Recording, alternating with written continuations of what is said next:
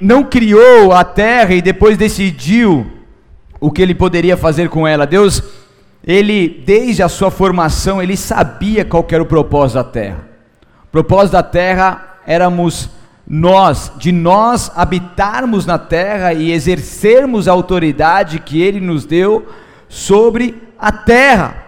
Nós somos a razão pela qual Deus criou todas as coisas. Ele nos colocou no comando dela. E Deus ele ficou tão empolgado com tudo isso que depois de seis dias de criação, no sétimo dia ele separou apenas para contemplar, para celebrar aquilo que ele estava, que ele tinha acabado de fazer, que foi toda a sua criação. Então veio a nossa missão, a nossa missão como seres humanos nessa terra. E a intenção original de Deus foi que essa criação é a criação de tudo aquilo que ele fez, que ele formou, fosse governada por seres humanos. Para você ter uma ideia o quanto que isso é real e forte, na Bíblia Sagrada há um relato sobre, sobre isso na palavra de Deus. Se você pegar a raiz hebraica de Adão, ele significa, Adão significa um ser humano, não Adão somente como um nome de uma pessoa, mas o significado é eh, se refere à humanidade, ou seja, em um sentido coletivo. É interessante que quando nós vemos Gênesis 2:7, que Deus formou o homem do pó da terra, essa palavra terra no hebraico é Adamá, que é a mesma raiz da palavra Adão, que é Adã. Então, nós fomos feitos do pó da terra, do mesmo material da nossa casa, tanto terra quanto Adão tem a mesma raiz. E isso é, é, é por isso que em Gênesis 1, 26 diz que Deus criou o homem, ou seja, criou Adão e sua imagem, e depois disse: domines, domine sobre eles, sobre os seres vivos. Então, todos os Adãos, ou seja, toda a humanidade, toda a raça humana, todo ser humano, eles receberam autoridade sobre a terra. Nós fomos criados à terra e nós temos autoridade sobre a terra, como a gente vem aprendido aqui. Deus, ele é autor, o autor que dá autoridade sobre nós. E quando nós entendemos isso, nos posicionamos em Deus e andamos, avançamos, entendendo tudo isso, logicamente que a gente consegue ir muito além. A gente consegue ter diversas conquistas em Cristo Jesus porque a gente consegue tomar posse daquilo que Ele já liberou sobre nós por herança. E eu quero te convidar a abrir a tua palavra comigo lá em Esdras, capítulo 1, versículo 1 ao 3.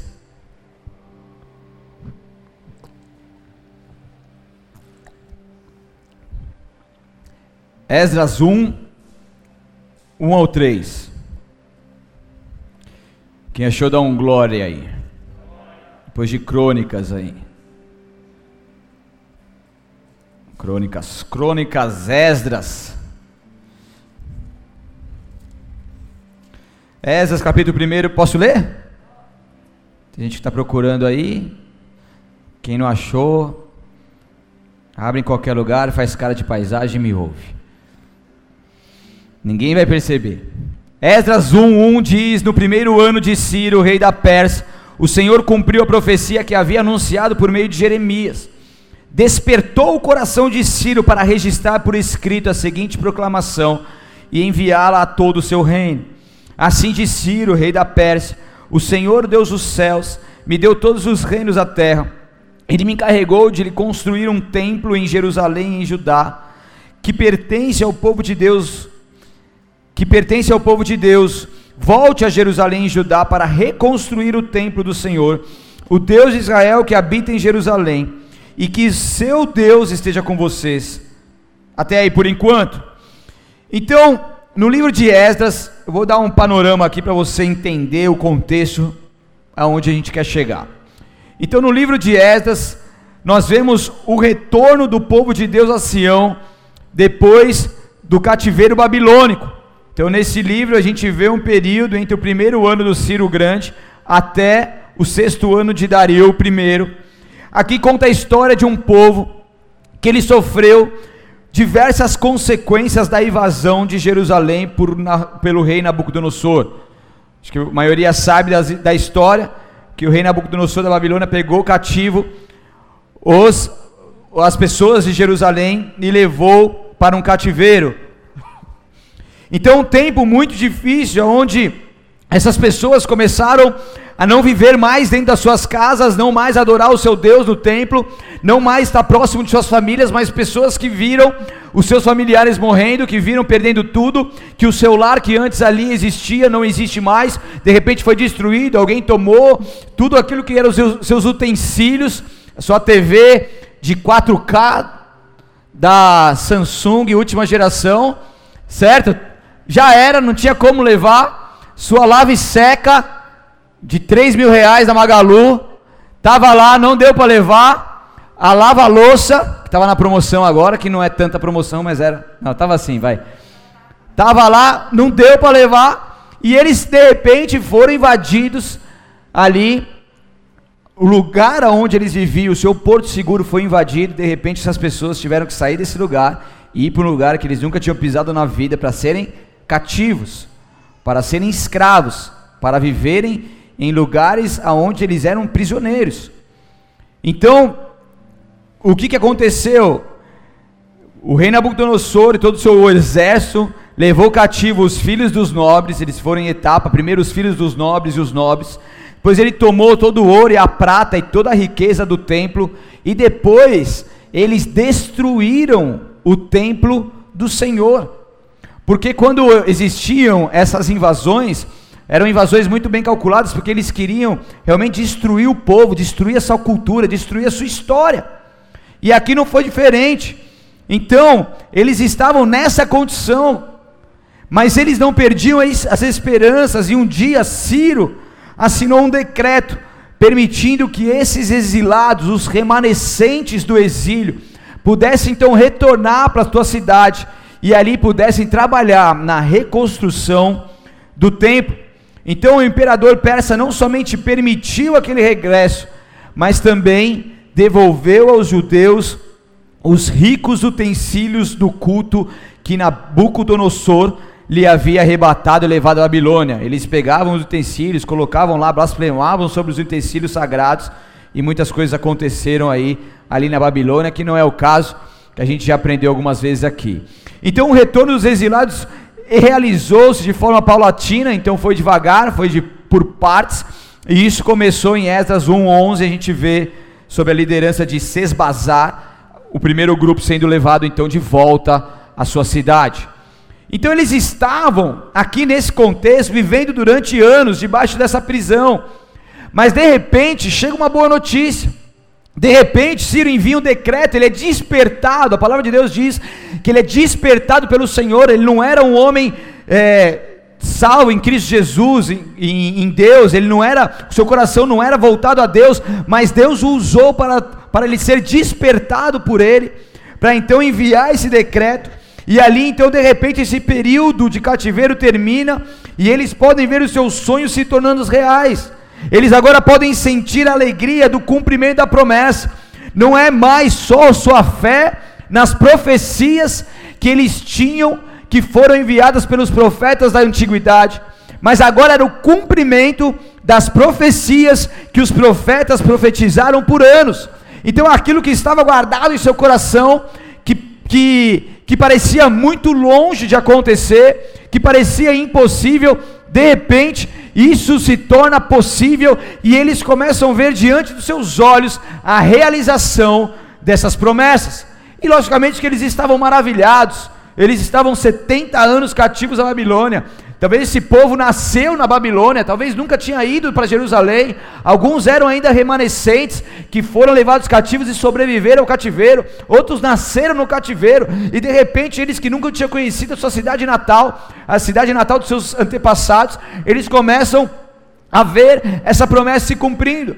E aí que eles escrevem Salmo 126, do 1 ao 4, que quando o Senhor trouxe do cativeiro os que voltaram a Sião, eles estavam como os que sonham. Então a nossa boca se encheu de riso e a nossa língua de cânticos. Então se diziam entre as nações: grandes coisas o Senhor fez por estes grandes coisas fez Senhor por nós e por isso estamos alegres. E eles continuam, faz, fazem-nos regressar outra vez do cativeiro, Senhor. Como as correntes do sul, os que semeiam com lágrimas cegarão com alegria. Aquele que leva a preciosa semente andando e chorando, voltará sem dúvida com alegria, trazendo consigo os seus molhos. Então esse salmo, ele foi entoado depois de uma vivência de uma profecia de Deus. Eles estavam como os que sonham, aquilo parecia não mais uma realidade, mas sim um sonho. Eles estavam ali, depois de muito choro, de muita semente, de muita luta, de muita insegurança, de muita desesperança por, por, por uma grande maioria, eles estavam ali vivendo isso, e eles podiam então anunciar grandes coisas, o Senhor fez por nós, e por isso estamos alegres. Mas só o fato de retornar não seria o suficiente para que eles conseguissem tudo aquilo que Deus havia prometido para eles, porque eles tinham muito trabalho pela frente. E, e em 536 a.C., Zorobabel lidera o povo para a reconstrução do templo e dando início ali na reconstrução do altar e das fundações do templo, porque eles voltaram para uma cidade isolada, destruída, acabada, uma cidade ali onde eles tinham que tra trabalhar numa reconstrução física, emocional e espiritual. Nos três sentidos eles precisavam trabalhar nessa reconstrução, mas eles estavam ali. E quando a gente vê o capítulo 13 de Esdras, a gente vê o povo levantando o altar e depois os edificadores lançaram os alicerces do templo do Senhor. Então eles restabeleceram sacrifícios diários, e daí começou a restauração espiritual, da lei, dos sacrifícios diários, das festas anuais, tudo isso eles voltaram a fazer ali na sua cidade, e daí eles consagraram novamente a adoração espiritual ao Deus Todo-Poderoso. Então, logicamente, que eles estavam muito alegres por isso. Eles estavam vivendo um momento único, um momento maravilhoso, um momento de grande conquista, um momento aonde eles sonharam muitos e muitos anos para poder viver. E eu quero que você abra comigo lá em Esas capítulo 3, versículo 11. Deixa aberto aí em Esas que a gente vai ler alguns versículos.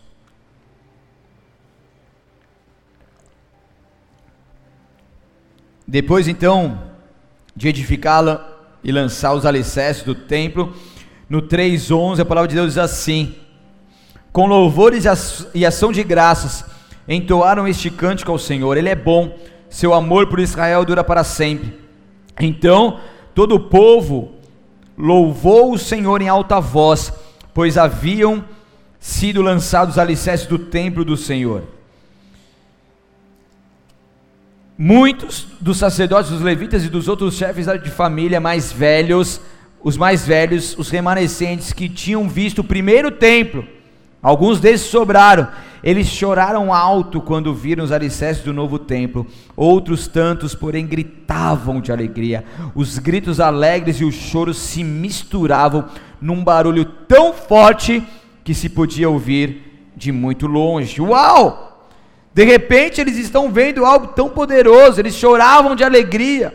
Aquilo que parecia impossível começa a acontecer diante dos teus olhos.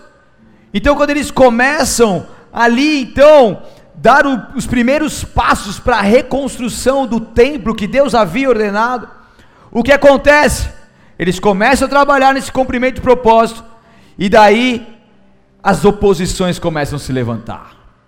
Então entenda uma coisa, filho e filha de Deus, toda vez que você se posicionar naquilo que Deus tem para a sua vida através da sua vida, você vai sofrer oposições, ok? A oposição pode ser do seu medo, a oposição pode ser da sua insegurança, a oposição pode ser uma batalha na mente, no sofisma levantado pelo inimigo, a oposição pode vir dentro da sua casa, alguma pessoa próxima que mora com você na mesma casa, por exemplo, a oposição pode vir do amigo, não intencionado, mas às vezes ele é, ele é utilizado ali para falar palavras que vêm para te opor, para você não ir, ir, ir, na, ir à frente daquilo que Deus confirmou no teu coração.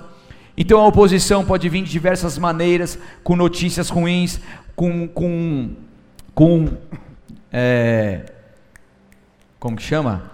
Estatísticas. Você pode olhar para uma estatística e falar, poxa, a, a grande maioria não dá certo, e você olhar para isso e isso te opor de uma forma que você deixa entrar no teu coração e falar, poxa, a maioria não dá, eu também não vou dar.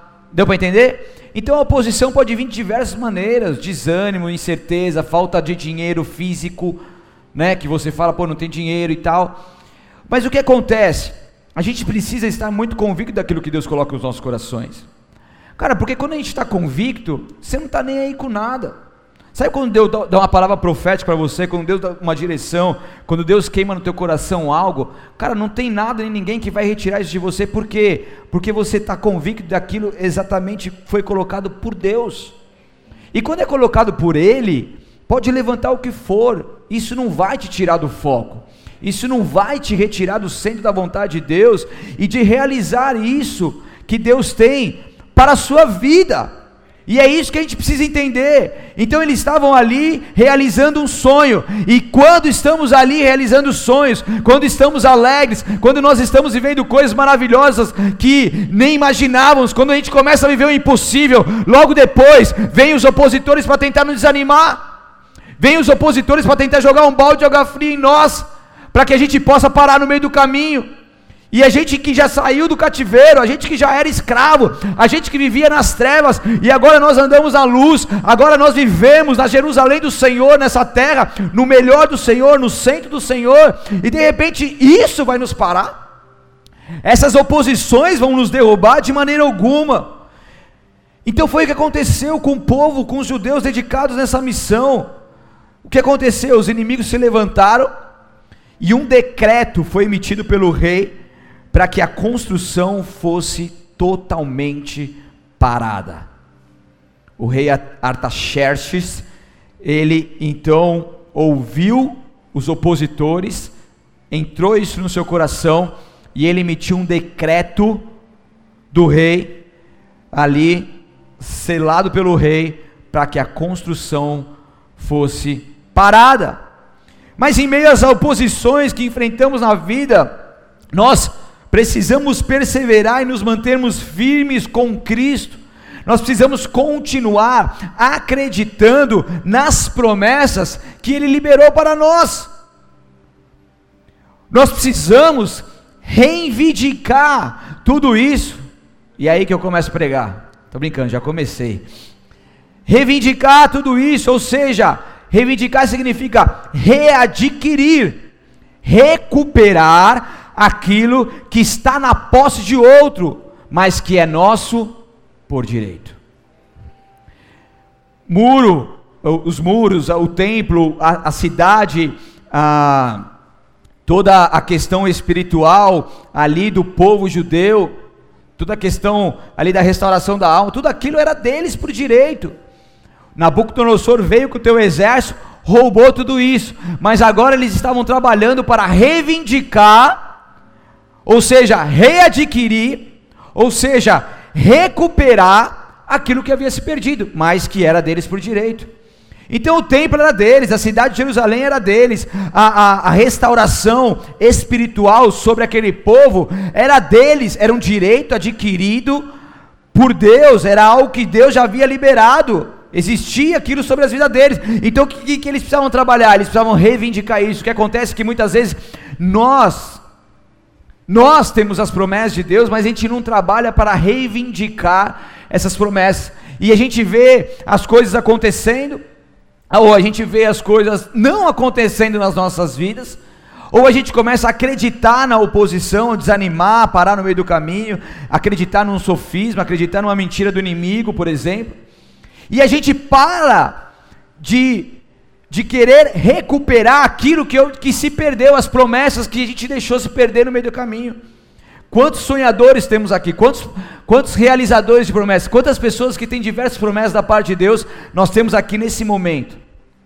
Mas de repente essas promessas você viu, você viu se perdendo, você viu se distanciando, você foi perdendo a sua esperança, mas nessa noite o Espírito Santo de Deus nos leva a nos levantar novamente e, pela autoridade de Cristo Jesus, reivindicar aquilo que é nosso por direito.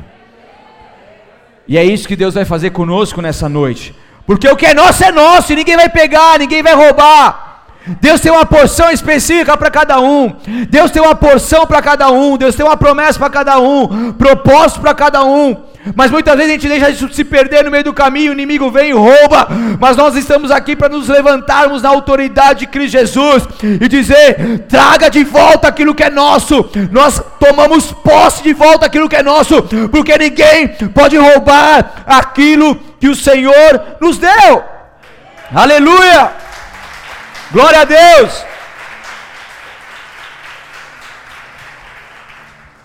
Marcos 11, 24 diz: Portanto, eu digo: tudo que vocês pedirem em oração, creiam que já o receberam, e assim sucederá. Ei, meu Deus. sucederá. Sucederá. Estou com um aparelho aqui, meu Deus, minha boca está estourada. Não consigo nem falar direito. Suceda, sucederá vai suceder, vai vir sobre a sua vida, vai ser reivindicado. Então, olha que interessante, a palavra de Deus diz assim: tudo que vocês pedirem em oração, creiam que já o receberam. Como que você vai crer que já recebeu algo que nem está aí ainda? É meio loucura, não é? Por quê? Porque você já começa a reivindicar aquilo que é seu por herança por decreto divino, aquilo que Deus já liberou sobre a sua vida. Eu oro, eu ainda não enxergo naturalmente, mas eu já creio no meu espírito e eu já recebo em nome de Jesus pela fé. Olha isso, que lindo, cara. Jesus é demais, mano. Quem é gamado por Jesus? Fala a verdade. Jesus é lindo, cara. Se você não conhece Jesus, você vai conhecer hoje, você vai se apaixonar por Jesus, você não vai trocar ele por nada. Porque depois que a gente conhece Jesus, a gente se apaixona, a gente não quer mais nada além de Jesus. Então o que acontece? O decreto do alto já foi dado para nós, e nessa jornada Deus nos assegura que estará conosco, por mais difícil que seja, Ele supre as nossas necessidades. É a reivindicação daquilo que nos foi roubado e sobre aquilo que ainda não existe no mundo natural, mas que já foi liberado nas regiões celestiais. Cara, quando eu recebo uma promessa de Deus, aquilo fica forte no meu coração, é cravado no meu espírito. Eu falo, Deus, se o Senhor me revelou, se o Senhor trouxe seus profetas, se o Senhor levantou, se o Senhor falou comigo na palavra, em sonho, alguma coisa, isso está aqui, isso vai acontecer. Deus não dá sonhos à toa. Se Deus já colocou um sonho no teu coração, Ele não realizou, Ele não te deu à toa. Esse sonho é dele e começa a reivindicar a partir de agora, porque Ele vai se concretizar nessa terra, em nome de Jesus. Uou! Aleluia!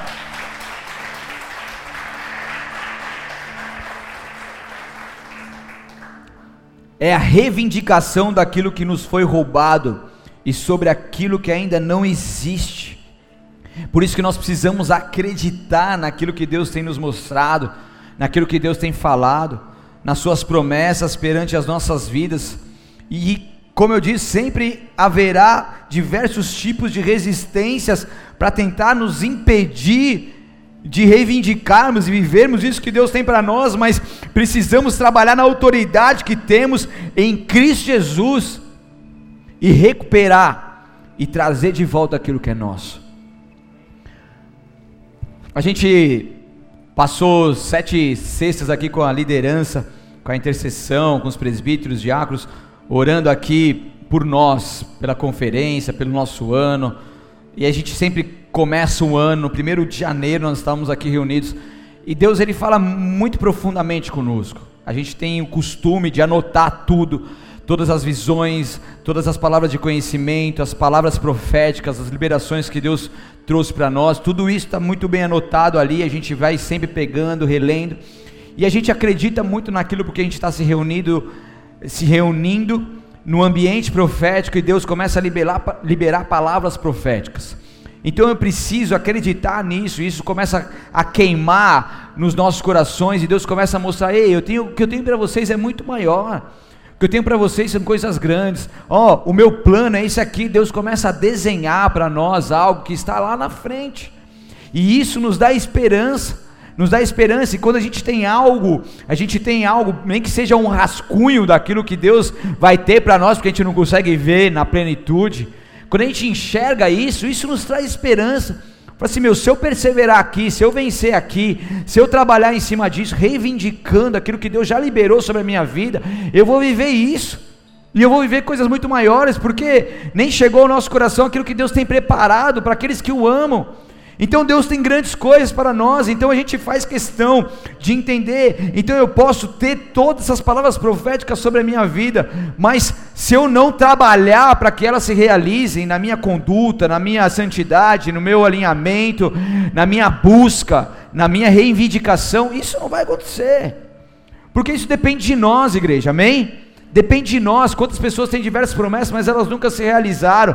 Mas que o Espírito Santo de Deus vem aguçando em nossos corações, é para que nós voltemos a sonhar, voltemos a olhar para isso, não com os olhos de desesperança, mas com os olhos de esperança em Cristo Jesus, porque Ele é fiel e justo para, para cumprir aquilo que Ele prometeu. Então, muitas pessoas liberaram palavras proféticas sobre nós, sobre a nossa igreja, nessa conferência, sobre a sua vida. Existem muitos projetos Muitos projetos não sabemos ao certo quantos são, como são, mas alguma coisa Deus já começa a nos mostrar. Mas quando nós estamos no centro da vontade de Deus, nós temos certeza que as coisas vão acontecer, porque o tempo é dele e ele tem o melhor para nós. Então levante os pilares, comece a reconstrução. Por mais que levantem opositores, levante os pilares, comece a essa sustentação que Deus tem para a sua vida. E sempre quando nós seguimos em avançar naquilo que vamos tomando posse por direito, situações são levantadas para tentar nos desanimar, nos amedrontar e nos frustrar. Esdras 4, 4 e 5, abra comigo lá. Está aberto aí, Esdras? Diz assim: Então os habitantes da região tentaram desanimar e amedrontar o povo de Judá para que não continuassem a construção. Subornaram agentes para trabalhar contra eles e frustrar seus planos. Isso prosseguiu durante todo o reinado de Ciro, rei da Pérsia, até que Dario, rei da Pérsia, subiu ao poder. E agora no versículo 21, 21 e 22: Portanto, deem ordens para que esses homens parem seu trabalho a cidade não deve ser reconstruída enquanto eu não mandar. Sejam diligentes e não descuidem desse assunto, pois não devemos permitir que a situação prejudique os interesses do rei Artaxerxes nesse contexto, nessa época. E no verso 24 diz: Assim a obra do templo de Deus em Jerusalém foi interrompida e ficou parada até o segundo ano do reinado de Dario, rei da Pérsia. Então, aqui existia um plano, as pessoas estavam convictas, eles começaram a reivindicar isso, eles começaram a trabalhar, mas de repente algo apareceu para desanimá-lo. Poxa, agora que eu tomei coragem, agora que eu comecei, agora que eu vi as coisas acontecendo, de repente isso para no meio do caminho. Ah, eu vou desistir de vez, é o que muitos fazem. Mas eles não pararam por isso. Eles tinham um decreto do rei, eles não podiam mais tocar na obra, eles não podiam mais fazer nada. Mas eles estavam ali, eles continuaram crendo nisso, eles continuaram orando para reivindicar aquilo que o Senhor havia lhe prometido. Deus, Senhor não nos retirou do cativeiro à toa, Senhor, Senhor não nos trouxe nesse local à toa, o Senhor nos deu um tempo para nós te cultuarmos, o Senhor nos deu um local físico para nós estarmos aqui fazendo os nossos sacrifícios, fazemos as nossas festas para te adorarmos, para nos reunirmos. Portanto, Senhor, em nome de Jesus, faça o que tiver que fazer, mas que essa promessa se cumpra em nossas vidas. Eu imagino que eles estavam clamando dia e noite por isso, porque eles estavam convictos que Deus havia prometido algo poderoso para eles. E algo deveria acontecer, um avivamento precisava vir, algo poderoso precisava ser mudado nesse contexto, para que de fato eles pudessem cumprir aquilo que o Senhor tinha para eles. E logicamente que a vontade de Deus é suprema. Repita comigo: a vontade de Deus é suprema. Ela sempre sobressai sobre as coisas, Deus é soberano e maravilhoso. Daí em Esdras 6,6 diz assim: Abra lá comigo, 6, 6 ao 8. O rei Dario enviou essa mensagem. Agora é o reinado de Dario.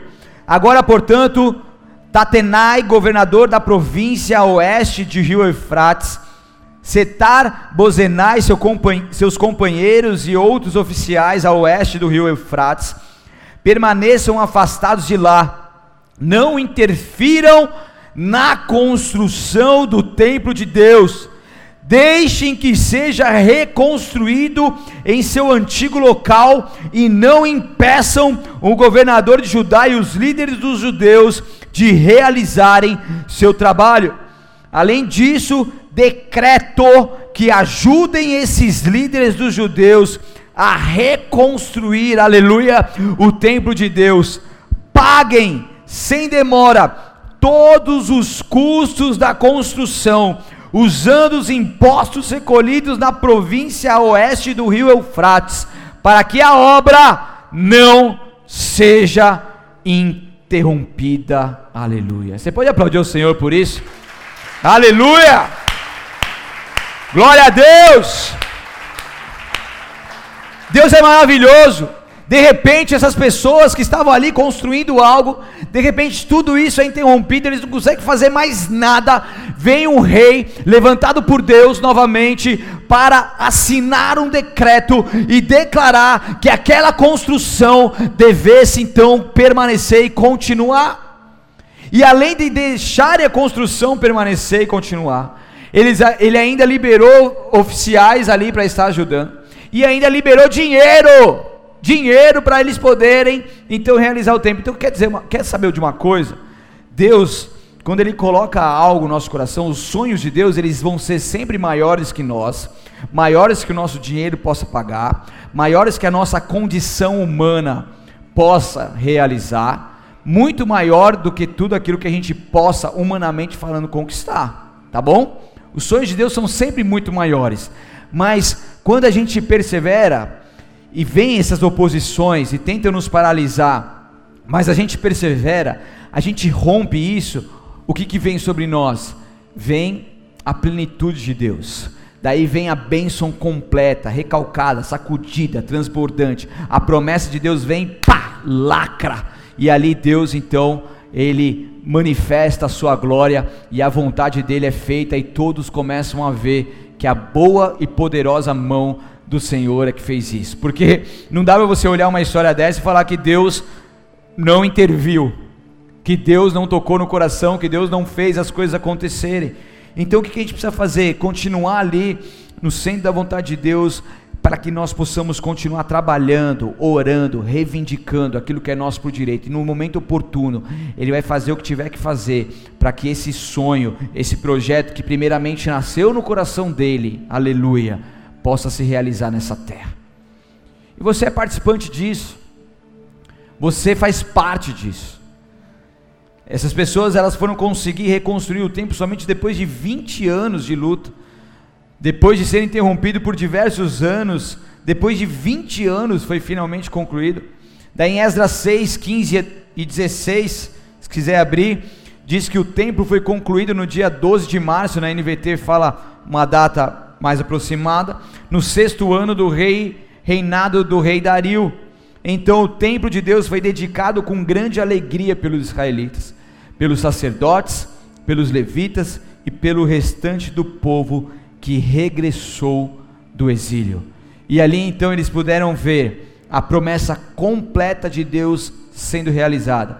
Por quê? Porque perseveraram, porque permaneceram, porque confiaram em Deus, porque oraram, reivindicaram, se posicionaram e marcharam na autoridade do Deus vivo. E para, que, e, e para isso nós precisamos então acreditar nas profecias, as profecias que Deus coloca sobre nós. Deus às vezes levanta diversas situações para falar conosco profeticamente, seja por uma pessoa, uma palavra rema que sai do altar, seja por uma mensagem, seja na Bíblia Sagrada, seja em sonho, seja em visão. E Deus, quando Ele traz profecias, promessas sobre nós, Ele vai sempre confirmando. Então, às vezes Deus levanta o profeta, ele fala, mas Deus ele vai fazer com que isso se confirme de outras maneiras, para que isso seja pesado na balança, isso confirme, isso começa a queimar nos nossos corações. E quando isso começa a queimar, a gente entende que isso vem de Deus. E por isso que nós precisamos marchar nessa jornada da vida sem perder a fé naquilo que Deus tem para nós. Amém? E depois nós precisamos entender que as provações elas nos aperfeiçoam, que as oposições elas vêm para nos fortalecer, vêm nos ajudar para ficar cada vez mais sensível à voz de Deus, mais perto de Deus, mais íntimo de Deus. Então, em meio às provações, em meio às oposições, em meio às coisas que se levantam para tentar nos retirar do foco e nos desanimar, nós precisamos entender que todas as coisas cooperam para o nosso bem, mas não foque nisso, foque em Jesus Cristo. E depois nós precisamos nos posicionar, ou seja, nós precisamos fazer a nossa parte. Fazer a nossa parte naquilo que o Senhor tem para nós. Não adianta você ter um monte de promessa e ficar de braço cruzado, falando, Deus, realiza as promessas aí, amém? A gente tem que fazer a nossa parte. Tem labuta para a gente fazer, é muito trabalho, é árduo. E nós precisamos também lançar as nossas boas sementes. Nós precisamos semear, perseverar, termos atitudes para que nós possamos um dia colher tudo isso que Deus tem para nós. Aleluia. Então, perseverar, como a gente vem falando aqui, é o permanecer, é não retirar-se, é não fugir, é perseverar mesmo sobre desgraças, mesmo sobre provações, mesmo sobre oposições, é manter-se firme na fé em Cristo, é sofrer, aguentar bravamente, calmamente, até que até maltratos se vierem contra nós, perseverar é aguentar tudo isso em Cristo Jesus e na força do poder dele, para que nós possamos avançar. Então, o Deus, o autor da vida, o criador dos céus e da terra, ele que fez a terra por um propósito, o propósito de nós, seres humanos, os adamitas, os adãos, os seres humanos, habitar nessa terra e exercer autoridade sobre ela. E quando nós trabalhamos em cima daquilo que o Senhor já liberou sobre nós, nós estamos nada mais, nada menos que exercendo essa autoridade reivindicando, trazendo de volta aquilo que o Senhor já liberou sobre nós, tomando posse em autoridade, em autoridade. E Deus te constituiu em autoridade. Deus te deu essa autoridade. Exerça essa autoridade em nome de Jesus. Quando você exerce, você traz de volta e as coisas começam a acontecer. Não pare no meio do caminho, mas Deus tem coisas grandes e maravilhosas para você. E nós temos essa autoridade governamental sobre as nossas vidas, sobre a nossa família, sobre a nossa cidade, sobre as promessas que o Senhor tem para nós. E para finalizar, olha, já, já paguei dois bombons para sua filha já, tá? Tá sabendo, né? Acabou agora, mas depois eu, eu mando mais. Após 70 anos no exílio, foi permitido então que os cativos de Judá retornassem à sua terra natal. Quase 50 mil pessoas, quase a metade da população de Itanhaém fizeram essa jornada. E ao chegar em Jerusalém, eles deram início então à reconstrução do templo. Eles foram desencorajados pela oposição, mas encorajados pelos profetas Ageu e Zacarias contemporâneos. E eles firmaram-se na palavra de Deus, eles trabalharam arduamente e reivindicaram. Eles retornaram à tarefa e depois concluíram a construção com êxito e realizar a promessa total de Deus sobre aquele povo. E Deus, ele continua levantando pessoas e situações para que nós sejamos encorajados a prosseguir.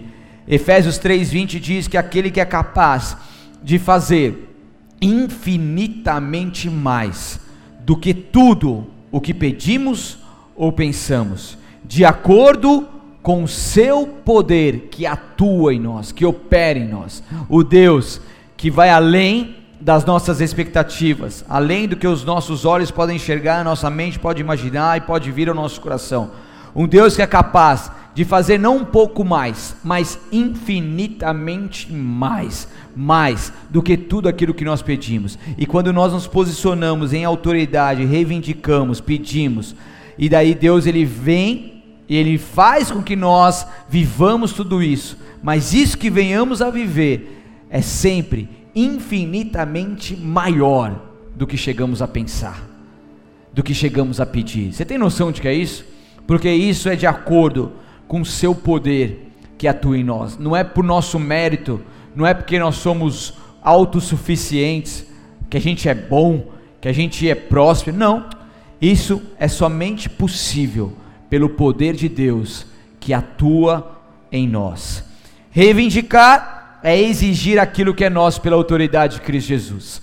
Que nessa noite você possa se levantar e fazer a sua parte naquilo que Deus tem para você através de você. Feche seus olhos, abaixe sua cabeça.